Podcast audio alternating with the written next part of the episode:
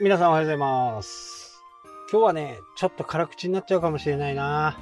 うん。日々ね、えー思っていることなんですけど、まあ都会とね、田舎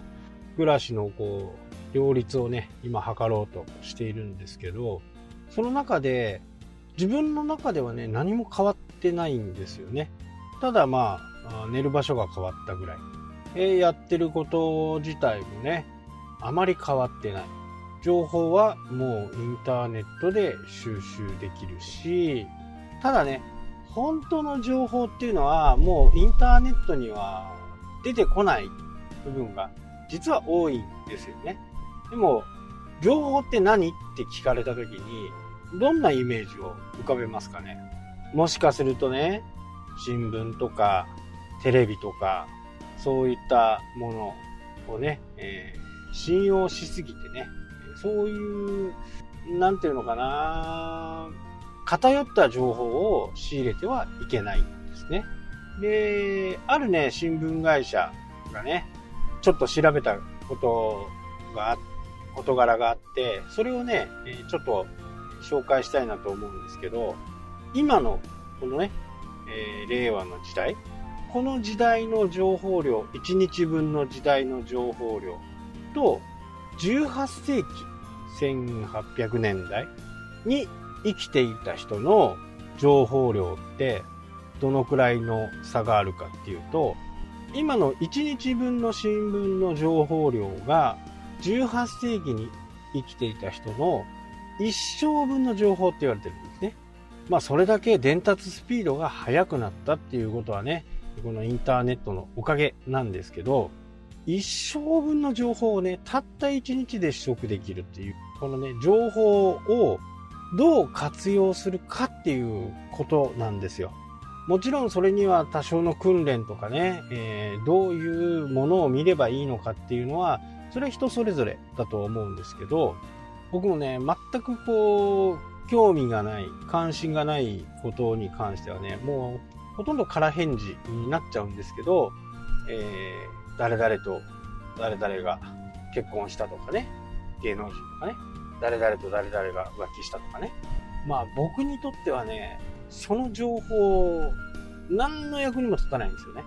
皆さんの中でも、えーそういうゴシップ記事みたいなものとか、人の噂をする話とか、そういうことが好きな人がいますよね。僕はちょっとこう理解に苦しむんですよね。これそれって何のためにやってるのっていう。こう、よく、よくわかんないです。それがね、自分が芸能人で誰々と誰々が友達で、なんだかんだって言った時に、まあ、励ましてあげたり、助言してあげたり、時には、叱ってあげたり、することが可能であればね、これはまだ、可能性というかね、情報としての価値はあるかもしれないですけど、もう全くもうブラウン管の向こうに出てる人の話がどうであれね、僕にはもう全く関係ないし、生きていく上でも全く関係ないわけです。必要がない。いらない。それを一生懸命ね、えー言っている人が中にはいると思うんですよ、周りにね。そういうで情報を仕入れるぐらいだったら、何かね、えー自分で決めて、その情報にしっかりアクセスしてね、情報を見ると。ただね、えー見るだけではダメなんですね。前もお話ししましたけど、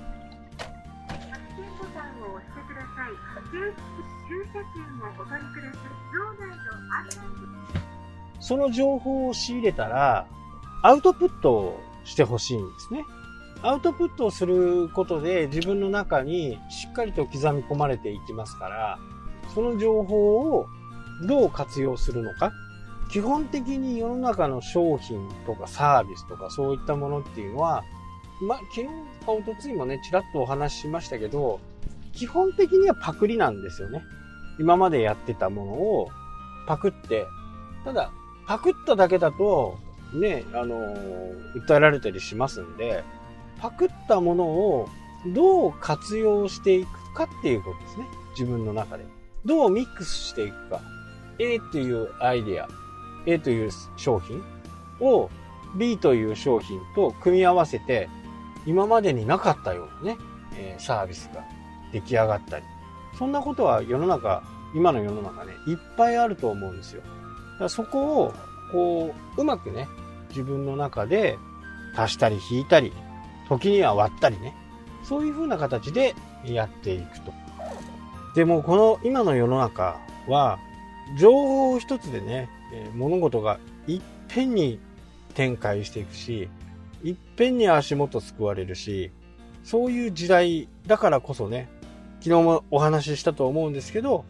YouTube でコンテンツを出す部分には新しいものは、とにかく新しいものを出していくっていう。これを訓練することによって、この情報をいち早くキャッチできるようになる。ああ、マイナンバーっていうのがあって、それに何かと電子決済と組み合わせるとね、ポイントがもらえるんだ。それは、ある程度情報が出てるかもしれないですけど、そこから調べてね、調べて自分なりのいいものを紹介する。で、情報弱者と言われるね、テレビばっかり見てるような人たち、テレビを信用しちゃったりする、新聞を信用しちゃったりする、そういう情報弱者にはね、やっぱ勝てないんですよね。その人たちは勝てない。一歩も先に行ってますから、もしく、昨日もお話したように、9月1日から、昨日か一昨日ね、9月1日からそれがポイント還元が始まった時には、もう私は次のことを考えて、何かコンテンツないだろうかとかね、いろいろ考えていくわけですよ。だからもうね、情報を、どんなものでもそうですね。情報を持ってるものが勝つ。じゃあ情報をどういうね、本当生の情報をどうやって仕入れるかっていうと、人なんですよね。だからあのね、ランチ会なんかも人が集まってね、いろんな話が聞けると思います。ただ、あのー、言い方ちょっとね、えー、悪いですけど、乱暴ですけどね、え、大体来てる人たちは自分の商品が売りたくて来てる方がね、多いと思うんですよ。だから、そこでね、えー、こっちも情報、あのー、商品を売りたい、こっちも商品を売りたいとかって言って、みんながね、情報を売りたがってる中で、そういう話をしても、まあ、うまくいくわけはないんですね。うまくいくはずがない。売りたいもの同士。まあ僕なんかはね、えー、リアルで人と話したりするときには、まあ、狼同士が、なんか、喋ってるみたいな感じですね。本当の思いっていうのは、狼にしたらね、羊がいるかなと思って、そういうところに来る人がいるんですよ。でも、行ってみたらみんな狼だったみたいなね。そういうところ、これはね、ダメなんですよね。じゃあどういうところがいいのかっていうと、信用できるような人たちが集まる場所。友達とかね。で、情報、いい情報を仕入れるためには、信頼を勝ち取らなきゃダメなんですよ。信用、信頼を勝ち取ることが必要なんですよね。信用のない人にね、そんな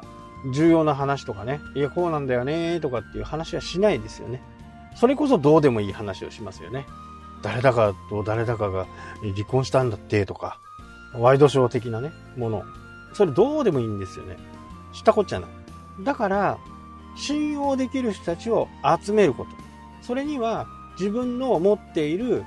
情報のアウトプットをしていく。こうなんだよ。ああなんだよ。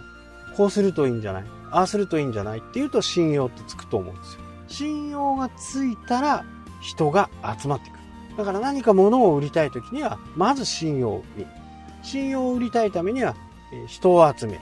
人が集まれば、その中で信用してくれる人たちがまたコアになって集まる。そうすることによって、真の情報がね、自分のところ、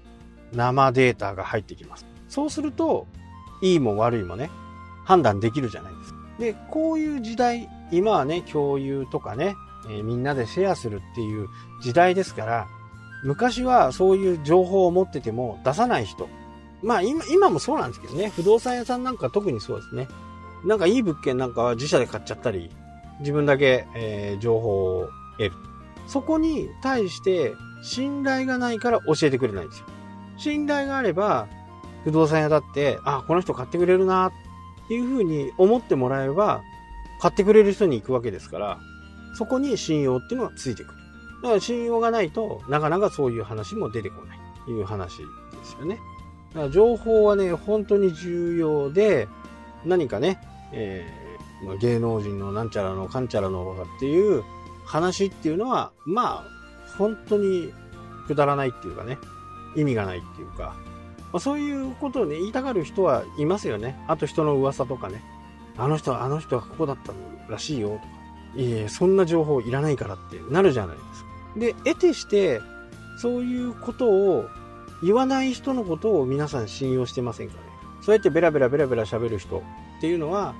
あまり信用されない。あの人また誰かに喋るから言えないよねとか、そんな感じになるから、